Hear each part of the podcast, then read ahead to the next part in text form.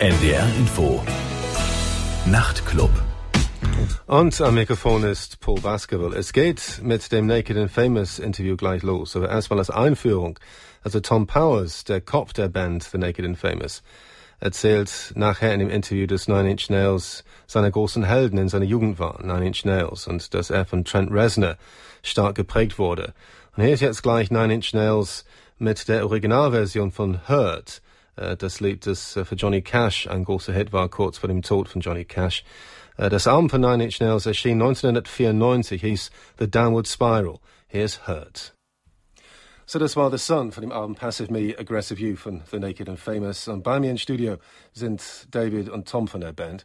Hi, how are you doing? Good to see you. Very good, thank you. Very good. Glad you could make it. I know you're quite stressed out with like, sold out tours and lots of promotion to do. So It's, it's not so much stressed out, it's just more uh, unable to go sightseeing, which is a bit of a, it's a bit of a bummer. Also Tom meinte, er fühlt sich nicht gestresst, er findet es nur schade, dass sie so viel um die Ohren haben, dass sie keine Zeit haben, um Sehenswürdigkeiten hier in Hamburg anzugucken. So you're obviously riding a bit on the crest of a wave at the moment. Uh, it's it seems to us like an overnight success, but of course people who've done their research know the album's actually been out for a year in New Zealand, so it's not really that new to you. And you've been around for a few years or a couple of EPs. Yeah. And so does it seem like more of a, a gradual climb, or does it seem a, a bit like a very rapid thing to you, do you think? Aspects of it uh, in, in both, to be honest. Because, yeah, I've been doing this for a long time now, been in a band for ages, um, you know, supported my one of my heroes before we had an album out, sort of thing. We play, we opened for Nine Inch Nails back home, uh, just off the back of two EPs. So, I mean, yeah, like you said, it you know it has been a while for us. But as far as the rest of the world, it, it does very much feel like an overnight thing because everyone's just going, "Where have you come from?" Blah blah blah. You know, this is your album's doing really well. Blah blah blah. You know, the single getting synced to TV and stuff like that. It, you know, it does feel very of the moment in, in some countries. So. And does it also maybe a bit, seem a bit strange that people are going to regard you as being their heroes now? You know, so it's kind of the change of emphasis, shift of emphasis, isn't it? Really now. I mean, Are you prepared for that no, mentally? mentally? Um, that's that's wonderful. I, I'd love to. Ha- you know, it, it would be an immense privilege to have been inspiring to some young kid or even some person of age, of any age, to you know, to start music, to start recording, to learn how to produce, to play guitar, just anything like that. I, I didn't even know to get off their asses and go for a run. Okay. Also Tom meint, dass die Band zwar hierzulande ziemlich schnell erfolgreich geworden ist, aber in Neuseeland ist es eigentlich eine andere Geschichte. Die Band wurde schon 2008 gegründet. Es gab bereits zwei EPs. Und es war also allmählich, also nur der Fall, dass sie immer bekannter geworden sind. Es war nicht so ein schneller Prozess. Und er hat nicht das Gefühl, dass, dass es alles so bestürzt war. Und er meinte, für ihn war so ein Schlüsselerlebnis eigentlich, als sie das geschafft haben, im Vorprogramm für Nine Inch Nails aufzutreten. Und Nine Inch Nails waren immer Helden für ihn in seiner Kindheit. Und äh, The Naked and Famous hat nur zwei EPs gemacht. Und dann haben sie trotzdem die Chance gehabt, im Vorprogramm für Nine Inch Nails zu spielen. Das war für ihn eine ganz große Ehre.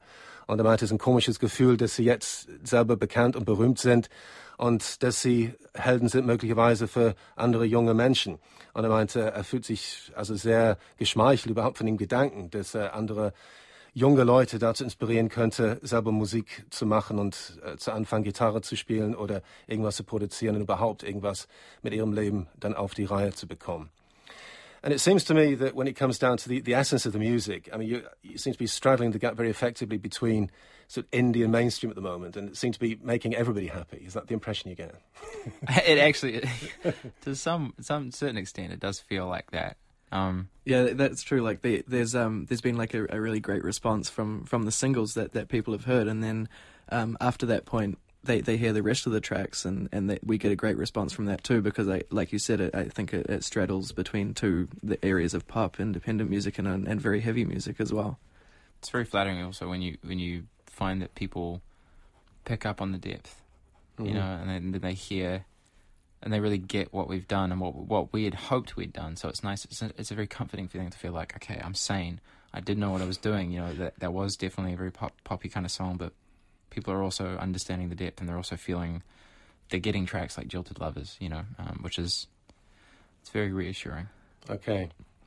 And which tracks are actually more important for you, do you think, kind of emotionally or artistically? I mean, do you actually differentiate really between the two? That's the more immediate pop songs and the deeper album tracks. I mean, uh, are they all very close to your to your heart at the moment? Yeah, I mean, especially especially because of the process we go through. You know, it's such studio orientated stuff, and the pinnacle for us is, is you know, make an album, spend as much time as you can in it, like drain yourself creatively, write overwrite songs so that you have too too many, so that you can build the perfect album and then you go and tour that, you know, and you recreate that, and it's kind of like, this is who we are, this is what we're about. Um, so yeah, it, it's definitely. I mean, we were like looking at you know self-devised charts where it's like in groups of like there's four pop songs here, there's two with male vocals here, there's three of these in these key, and you know we're we're like trying to form this thing that's like a it has a well-bodied personality. So yeah, it, it's really hard to see them separately. Mm, okay. Ja, ich meinte, dass die Band momentan sehr effektiv so eine Brücke bauen zwischen Mainstream und, und Indie-Musik eigentlich. Und Sie meinen, das stimmt schon. Sie haben schon das Gefühl, im Moment eigentlich alle Gruppierungen zufriedenzustellen. Und es war keine bewusste Haltung, es hat sich im Prinzip so ergeben. Es gibt natürlich die Singles, die ziemlich eingängig sind. Und es gibt dann Songs mit mehr Tiefgang. Und also Tom meinte, dass er er fühlt sich sehr geschmeichelt und sehr geehrt, wenn er wirklich feststellt, dass die Leute auch den Tiefgang der Band auch wahrnehmen und dass sie dann merken, dass es mehr ist als eine gewöhnliche Popband. Und wenn sie einen Song wie Jilted Lover zum Beispiel hören und sich damit auseinandersetzen, dann merken, es ist schon eine Band wirklich mit Substanz. Und der Plan war tatsächlich einfach ein, ein Album zu machen, das so gut wie möglich ist, das wirklich eine sehr feste und solide Basis hatte. Und sie denken schon, dass sie in ihren Köpfen dann unterscheiden sie dann zwischen den Songs, die poppiger sind und die Songs, die schwer zugänglich sind. Aber letztendlich Äh, für die Band haben diese Songs wirklich alle denselben Stellenwert. Und nun hören wir das Stück Jilted Lovers, das Tom gerade erwähnt hatte, von The Naked and Famous, von dem Album Passive Me, Aggressive You. Und das war Jilted Lovers von The Naked and Famous, von dem Album Passive Me, Aggressive You. So we're going to hear one of my favourite songs on the album now. Uh, being an old indie rocker, it's No Way. Cool. And uh, is it a song which it sounds to me like a song which probably took a long time to come to fruition. It sounds like it sounds very meticulously, meticulously done to my mind. Is that so, the case? Very, very, uh, very good, like analysis of that song. Well done. Okay, right. It's um something that Alisa came in and played to me one day. She just sat down. It was just you know the verse and that that little chorusy part. Um, and she just sat down and played it to me on guitar. And I thought that's a cool idea for a song. And she was, you know, it's very Yeah Yeahs kind of inspired. Um, Elise was listening to lots of Show Your Bones, you know that album? Yeah, of course. Yeah. You know, and, and that's a lot of acousticy stuff, a lot more singing, uh, kind of showcases Karen O and, and you know, the her as a singer songwriter character a little bit more. But anyway, she was yeah, she she came up with that and then it sat on my computer as this demo that I wrote for a five piece band for a long time and never really felt that good about it because it felt just like a, a rock song. And I was kind of going, oh, this is cool, but it feels just a bit ballady and sort of there's nothing there's nothing exciting about it. It's just guitars and singery songwriting kind of stuff. And then Aaron had always remembered it, and he said, "Give me that demo. I've got some ideas for it," and gave it to him, and it came back with these white noise thrashy things in it, and this constant 808 kick drum just going doof, doof, doof, doof, the whole way through, and so he added all these layers that just took it way out of the context, and, and then all of a sudden I was like, oh, that sounds closer to something like My Bloody Valentine, and and then I th- it was just like, oh, great, I'll put heaps of fuzz guitar in it, and yeah, it, it was, it was such an interesting song to write and such a thrilling process because it was like good idea, bad idea, great idea, better idea, you know, and then and then in the studio, I mean, it was a cool song to track for everyone because it's just like, you know, one really good drum take, one good bass take, great guitars, and then it was done. It was like, wow, this thing sounds amazing already. Okay, also Tom meinte, dass dieses nächste Lied, No Way, tatsächlich ziemlich mühsam war, wie es entstanden ist. Also es, es ist auch nicht schnell entstanden. Und er meinte, es fing als einfache Idee von Elise an, nur mit einer Strophe. Und äh, das Vorbild war eigentlich die Yeah Yeah Yeahs äh, Album äh, Show Your Bones. Und äh, das war ein Album, das äh, sehr viel Betonung auf Karen O's Gesang gelegt hat. Und es fing als eine relativ so einfache so Rockgeschichte an. Und äh, er merkte dann Tom irgendwann, dass er doch nicht wirklich mit dem Ergebnis zufrieden war. Es klang ein bisschen zu 0815. Und dann ein anderes Bandmitglied Aaron kam auf die Idee, dann verschiedene Schichten aufzu aufzulegen, um das tatsächlich komplexer zu machen. Und dann auf einmal gab es irgendwie äh, Töne, die ähnlich klangen wie My Bloody Valentine. Und es wurde dadurch im Prinzip dadurch so ein experimenteller Höhepunkt äh, des Albums. Und dennoch es ist ein richtiger Song, dennoch melodisch. Also hören wir jetzt No Way von dem Album Passive Me, Aggressive You von The Naked and Famous. So, das war No Way von Passive Me, Aggressive You von The Naked and Famous. Bei mir im Studio sind Tom und uh, David von der Band. Um, it seems to me that you you're very much a, a, really kind of modern band in the sense that you're obviously making the most of modern technology, but nonetheless you seem almost old-fashioned in the sense that you, you it seems to be the case that you emphasize songwriting skills. Sort of, you, you don't, you're not prepared to do without that. And um, is that does it seem strange in a way? Do you feel like kind of living in the past and living in the future at the same time in that respect? Thank you. I think that's a very flattering observation, and I'd say yeah, there's so much old-fashioned rock and pop culture music history that I think we hold on to. The the kind of stuff we grew up listening to was '90s alternative rock and, and alternative pop music, and that's where we share a lot of a lot of our common ground and and and what we listen to personally. We also listen to a, a, a lot of um, individual things as well, and, and a lot of very current music at the same at the same time. So I, I guess in that respect, that's where that, that influence comes from. We actually, uh, me, David, and Jesse grew up listening to a lot of bad heavy metal. bad heavy metal? yeah.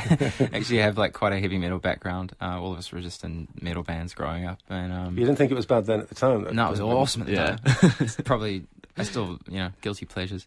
But, um, so yeah, I mean, yeah, there's, there's this constant sort of swinging back and forth between listening to contemporary stuff, listening to, I don't know, dance influenced music and you know, the tour bus at the moment, uh, the lounge is called the Minimal House Lounge.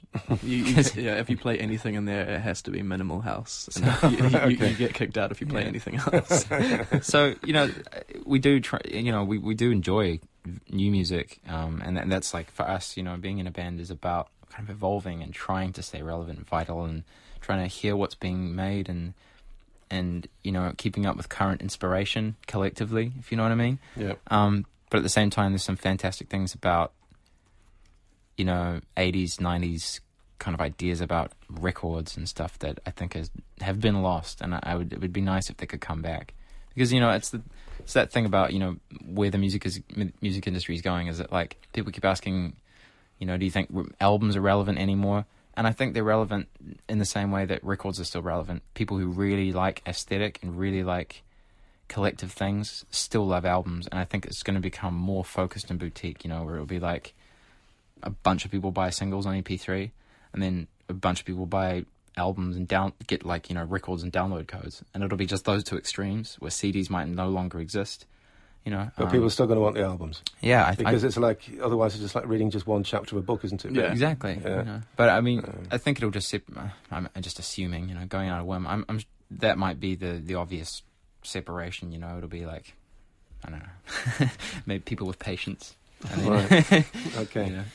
Ja, Sie sind mit 90er Jahre Alternative Rock eigentlich aufgewachsen.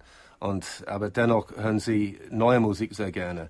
Also ganz am Anfang, als Sie ganz jung waren, haben Sie viele schlechte Heavy Metal Musik gehört, wie Sie gesagt haben. Aber am damals, als Sie ganz jung waren, fanden Sie es großartig. Und nur inzwischen nehmen Sie Abstand davon, wobei Sie immer noch mit schlechtem Gewissen ab und zu mal ein bisschen Heavy Metal hören. Und wenn Sie in Ihrem Tourbus sind, dann hören Sie nur Minimal House Musik. Also jeder, der was anderes auflegt, fliegt dann raus. Das ist in Ihrem Tourbus. Sie haben also sehr viele verschiedene Einflüsse. Und deshalb ist Ihre Musik auch so vielschichtig, äh, die man auf dieser Platte auch hört.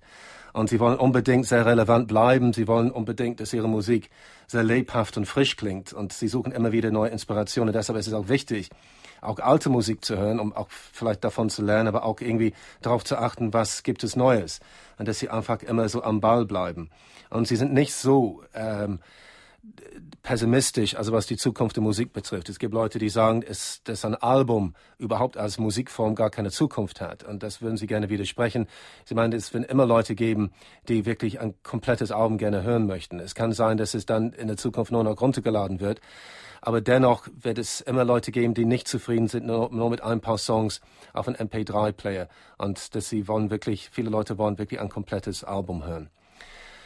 It seems to me when it comes down to the lyrical content that, I mean, you're obviously talking sense. I mean, you don't have nonsense lyrics at all, but to my mind, they don't seem that important by comparison to the music. It, it seems to me like the gut feeling of the music seems to be first and foremost, for, to me, um, of of the top priority because it's it's kind of like it has quite an impact, and so it's as if like the lyrics don't really maybe stand the chance. You know, these people are never going to treat you like Bob Dylan or something. You know what I'm saying? Yeah, yeah. Because maybe it's due to, due to the arrangements, due to the production, because it's so dominant. Mm. I, I, mean, I think that's a, definitely a fair call. Um, and I think it's something we kind of avoid, though. I mean, most of the uh, lyrically, the producing, the way we produce lyrics would be vague and perhaps uh, simple but elegant. I think that those are our key things. You know, we would try to keep things um, maybe somewhat universally understandable, but at the same time, like uh, you know, non-pinpointable. You know, like no way. Some people have said oh, it's a love song. It's not at all. It's actually a, not a love song by any means. So I would, I would like to hope that we've done an okay job at that, where people can find some definite depth, but kind of not quite know what things are about. Okay. Um, it's a, like very very thematic lyrics, rather like like Tom said, rather than like um pinpointing an idea. It's it's based around themes and ideas. Um, also, I've noticed like lyrically and and singing, it, it, it's it's like another instrument. There's nothing very separate ab- about that. It's it's it is it's like another instrument in the same way the drums are an instrument and the guitars are an instrument. So is the voice and the lyrics as well. Mm. Yeah, so the voice are being used as instruments almost in a sense, on it? Yeah, definitely. Yeah. I mean, being a, growing up being a huge Tool fan, it was something that the singer, oh, right. okay. the singer, oh, massive. It was first band I ever loved and still love today. I mean, it was always one of the cool things. The singer was always preaching. It was like you know, being part of a four piece band was, uh, you know the vocals just another instrument, and we adopted that as well, where it becomes. I mean, there is something to be said about you know music and lyrics being this kind of center of a great song, but at the same time, if you can blend them all together and it just becomes a song as one, you know, and you, you don't separate anything, where a drum beat can just be as just as cool as a great as a great yell. You know, it's that's fantastic, and I think that speaks more emotional volume. Okay. Nee, Sie meinen, dass, was Ihre Texte betrifft, sind sie absichtlich ziemlich einfach gehalten und teilweise sind die Botschaften relativ vage. Also keine direkte Botschaften werden vermittelt eigentlich. Also das sind nie einfache Liebeslieder. Sie haben schon einen Tiefgang und sie beschäftigen sich schon mit unterschiedlichen Thematik. Aber es ist tatsächlich so, dass, dass sie teilweise ein bisschen verschlüsselt sind fast, also weil sie atmosphärisch auch wirklich wirkungsvoll sein sollen. Und der Gesang ist oft wie ein extra Instrument, wie ein zusätzliches Instrument. Und Tom meinte, dass seine allererste Lieblingsband war Tool, als er ein Kind war. Und äh, die Band Tool hat damals äh, darauf bestanden, dass Gesang im Prinzip nur ein Instrument war und, und nicht irgendwie abgekoppelt werden konnte von den anderen Instrumentierungen. Und das haben sie quasi mit an Bord genommen. Aber hören jetzt das Stück Girls Like You von dem Album Passive Me, Aggressive You von The Naked and Famous. Uh, Girls Like You von Passive Me, Aggressive You von The Naked and Famous. Bei mir im Studio sind uh, Tom und David von der Band. It's interesting, on one of your singles actually, you actually have the quote, uh, we're only young and naive still, which I think is incredibly self-effacing thing to say. and I mean, it sounds very genuine as well. I mean, it's, and it's true, of course, but it, it's interesting because on, on the one hand, the album does sound very, very confident for a debut album, very accomplished for a debut album, because you, you didn't do it in the first year of existence. You have waited a few years. Um, but it does also sound kind of quite carefree in a way. And but you must be worried about the fact that, you, that you're young and naive, and you still need to learn things. I think I think it's just um, my my whole goal in life is to not try and tell people that I'm smart, but just admit that I'm stupid. or like, yeah, I mean, I think I'd I'd like to hope that we just have that philosophy. You know, we're not coming across as pretentious smart people. We're just not coming across as idiots. To to remain young and naive still, regardless of age, I think is kind of important as well because you're still learning. You know, you're always learning. Yeah, I mean, yeah, I. I I don't know. I, I I can understand that there is an element of confidence in, in what we've done, and, and I kind of feel that as well. You know, like having produced it with, with Aaron, I feel very confident about. It's actually self-produced, isn't it, as well? Yeah, yeah. yeah. yeah. So I think that's that's an element of where we feel like we have that confidence, but at the same time, yeah, you, you're always learning, and there's never there's never a stopping point. You know, you don't just get to the age of 25 and go, all right, that's it. It's all I can ever learn. you can always be better. You can always learn more. You can always push yourself. And um, when music stops being about that for us, that's time to quit. You okay. know. Yeah, so if you carry on playing that song "Young Blood" in many years' time, it's going to be your, your my generation, isn't it? yeah, it'll be. It'll be I'm, yeah. I'm looking forward to that because it'll mean the same thing to us. You know, like that song is like a coming of age song, and it, it you know, it, it's very loosely based around ideas about growing up and and like all the troubles and traumas and and things you think you never had growing up, but you kind of everyone everyone does have that. It's like looking back is always romanticized, if you know what I mean. You always think about your teenage years, and it's kind of this dreamy, uh, those were the days sort of thing. But so that song for us it was is very recent because, like I said, we are only you know we're still young, but at the same time we are growing older, so we are detaching and it is becoming nostalgic. And you know, people that we've spoken to that are older than us feel like it's nostalgic, and then people who are young listen to it and it's like, yay, this is awesome right now. I want to run outside and leave school. you know, so I, I, I would love it if that still meant that to us when we get old, because it'll be like, ah, I remember when I wrote this song. you know, and that'll be awesome. Yeah. Ja, in diesem einem Lied äh, Young Blood, das bereits ein Hit in Deutschland gewesen ist, dann singen sie, äh, wir sind nur jung und immer noch naiv und wir müssen immer noch viel lernen. Und das ist wunderbar selbstkritisch und bescheiden. Und äh, Tom meinte, dass es auch sein Ziel ist, eigentlich nie anzugeben, wie toll er ist, sondern einfach zuzugeben, wie dumm er ist. Und er meinte, es ist klar, dass das Debütalbum schon Selbstbewusstsein ausstrahlt. Und es ist schon ein ziemlich starkes Werk und das hat er selbst produziert mit Aaron zusammen und sie sind schon sehr stolz auf ihre Leistung. Aber dennoch ist es ihm klar, dass sie immer dazu lernen werden, wenn sie älter werden. Und das Lied äh, Young Blood handelt einfach von ihrer Kindheit, also von den guten Seiten, auch die schlechten Seiten. Es ist nicht alles schön, wenn man jung ist und äh, teilweise ist es auch ein bisschen problematisch und kann sogar traumatisch sein. Und das fasst ihre Jugend zusammen. Und sie freuen sich dann drauf, wenn sie älter sind, viel älter sind, wenn sie vielleicht das Lied immer noch spielen. Und sie denken, ach ja, da, so fing es an, also mit so einem Song. Und nun hören wir das Stück Young Blood, die große Hit-Single der Band. Of The Naked and Famous. That's why Young Blood for The Naked and Famous from dem album Passive Me, Aggressive You. So we're going to hear all of this to finish off, which is one of your early singles. It's like one of your first songs ever, was it? From from Passive Me, Aggressive You, yeah. yeah. And the um, a, a, lyric from all of this, Passive Me, Aggressive You, is is where the, the well, title of the exactly, album. yeah. yeah. So it's almost like the title track. Yeah, yeah, yeah. Um, it's actually weird.